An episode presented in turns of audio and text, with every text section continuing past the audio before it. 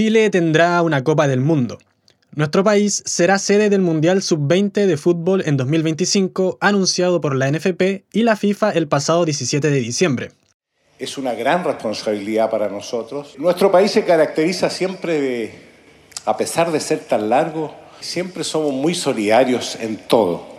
Entonces todos quieren ser sede y eso también es muy lindo porque el fútbol une el mundo. Y queremos ser el centro del fútbol durante casi ese mes en nuestro país. Así que muy orgulloso y muy contento y agradecido por la FIFA y por el Consejo de FIFA.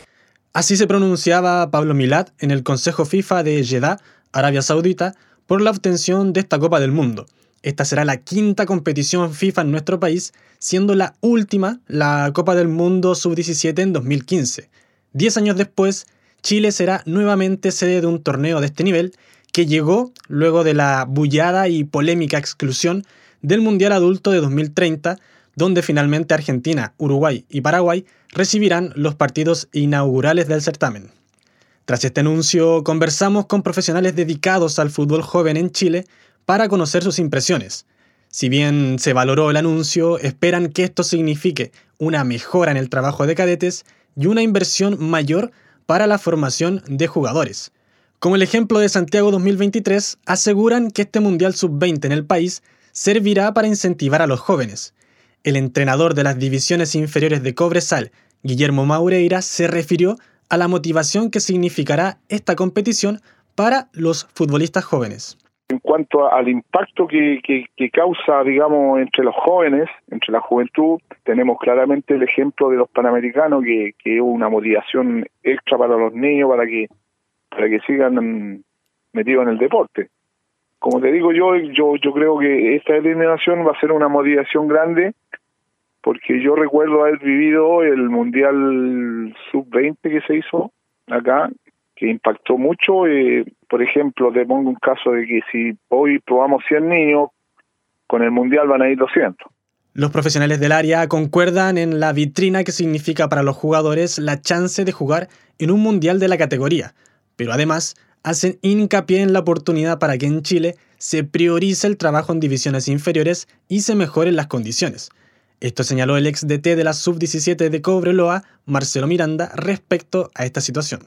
Yo creo que aquí tienen que definirse ya el tema cadete. El tema cadete para algunos clubes eh, no, no, es importante. ¿Por qué hay pocos clubes que les interesa sacar cadete? Hay otros clubes que no les interesa. Hay equipos en el fútbol chileno donde los chicos se tienen que costear todo. Y eso no puede ser, pues si el fútbol te da el dinero, hoy día nos llenamos de extranjeros, por eso hoy día no les damos cabida a los jóvenes para que suban al, primer equipo. Por eso hoy día hay, un, hay una regla de tener más extranjeros y eso no puede ser, pues hay que darle la oportunidad a los jóvenes. Una de las principales críticas a la dirigencia tanto de la NFP como de los clubes ha sido la poca inversión en el fútbol formativo. Este Mundial Sub-20 abre la posibilidad de mejorar en ese ítem, aunque desde el ente rector del fútbol chileno apostaban por lo contrario. En el reciente Consejo de Presidentes, la NFP propuso reducir a la mitad el presupuesto del fútbol joven para 2024 una medida rechazada por los clubes y criticada por quienes trabajan en el área. Marcelo Miranda se mostró enfático en señalar los problemas que ya tiene el fútbol joven en cuanto a recursos. Esta es la gran oportunidad y para que una vez por todo el fútbol chileno se dé cuenta, empezando por la cabeza que es el presidente de la NFB, de que en el fútbol chileno hay material, que en el fútbol chileno hay jugadores, pero estos jugadores necesitan necesitan el apoyo de los clubes. A mí me ha tocado ver chicos, cuando estuve en Cobreloa, chicos que son buenísimos, pero no tienen la, lo, económico para trasladarse, para comprarse sus cosas. Hoy día hay los clubes normalmente le exigen a los chicos que tienen que comprarse hasta la ropa de entrenamiento y eso no puede ser. Se les cobra una cuota para pagar dónde entrenar. Entonces, si queremos cambiar el fútbol chileno, tenemos que empezar en esa base. Los jóvenes son el futuro, y más aún con el fin de la llamada generación dorada. Muchos hablan de la generación dorada, pero ya está. Guardamos la generación dorada, ya fue. Quedan dos o tres jugadores. No quedan mucho. No es generación dorada. La generación dorada eran de 25 a 26 jugadores. Y hoy en día hay tres jugadores en la generación dorada. Por eso te lo vuelvo a explicar que la generación dorada y hay que guardarla y dejarla en, el baúl de los recuerdos. Ya. Donde se guarda y decir ya, ya pasó. Esto señalaba Alexis Sánchez en entrevista a TVN hace unos meses sobre el fin de la camada más ganadora de la historia del fútbol chileno y la falta de un recambio a la altura. Estos últimos años han estado marcados por la poca capacidad del fútbol chileno de potenciar a sus talentos jóvenes. El entrenador de la Escuela de Fútbol de Unión Española, Francisco Pérez, realizó una autocrítica esperando que este Mundial Sub-20 sea una oportunidad para sentar bases sólidas en el trabajo en inferiores.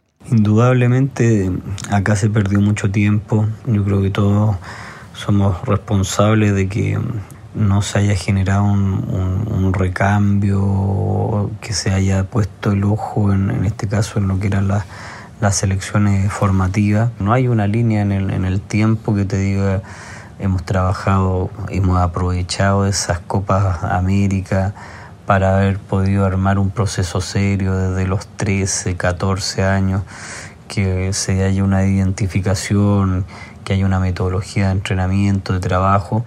En medio de la preparación del preolímpico, el entrenador de la selección chilena sub-23, Nicolás Córdoba, habló en una reciente conferencia de prensa sobre el trabajo en divisiones inferiores en el fútbol nacional, siendo crítico de la falta de una línea de trabajo y las diferencias que esto ha generado con otras selecciones del continente que están varios pasos por delante. No sé si estamos atrasados, pero tenemos menos jugadores. Argentina son 40 millones de personas y juegan todo fútbol, Brasil 200. Ecuador tiene un biotipo superior al nuestro, por lo tanto ya empezaron un proceso hace 20 años atrás con Independiente del Valle y ha sido copiado por, todo, por todos los clubes. Entonces ya tienen un proceso y ya, y ya creo que tienen una selección hoy día superior a nuestra, con jugadores que juegan en el Chelsea, en el Brighton, cosa que hoy día nosotros no tenemos. Después también está el caso de Venezuela, que ha crecido a pasos agigantados. Eh, un proceso que empezó Dudamel hace 6-7 años atrás. Siete cuestiones de proceso. El estratega, quien llegó para hacerse cargo del área formativa de la NFP, pero que ha debido tomar la sub-23, la sub-20 e incluso la selección adulta ante la falta de entrenadores, profundizó en esta falta de procesos en nuestro país. Cuestiones de ponerse a, a, a conversar, es decir, ¿qué es lo mejor para los futbolistas chilenos. No que es lo mejor para un club o que haga una regla porque justo mi categoría ese año viene mejor que la otra o no porque a lo mejor van a jugar más jugadores jóvenes. ¿Qué es lo mejor para el fútbol chileno? Yo creo que ese debate todavía no lo hemos tenido. Participar de un Mundial Sub-20 como local puede exigir aún más a los jugadores jóvenes que en condiciones normales.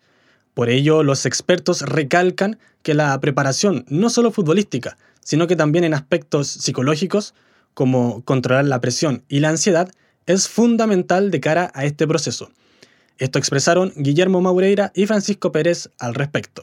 El trabajo que por lo menos en nuestro club en Cobresal se viene realizando ya desde hace años es un trabajo netamente profesional, siendo que ellos son menores y con el, la mayor cantidad de tecnología que en este minuto se lo puede permitir.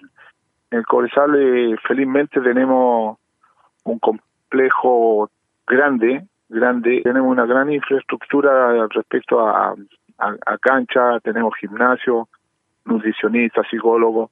Es fundamental el trabajo de un cuerpo técnico multidisciplinario que tenga el recorrido y que tenga la experiencia de haber vivido este, este tipo de instancias, obviamente de quien dirige el grupo, que haya pasado por un nivel internacional, que haya tenido la, la experiencia de, estar en selecciones, de estar en partidos importantes y que pueda conducir y sepa conducir en este caso esa, esos temores, esa ansiedad que va, va a generar el, en ello.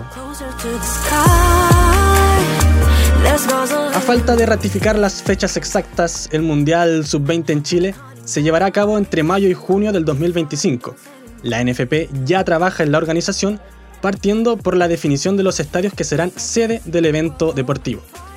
Una fiesta que vuelve a poner al país en la mira y, esta vez, con los jóvenes talentos como protagonistas. Para Radio Análisis, informe de Camilo Vega. Canción oficial del Mundial Sub-20 Argentina 2023 del grupo Weird Genius.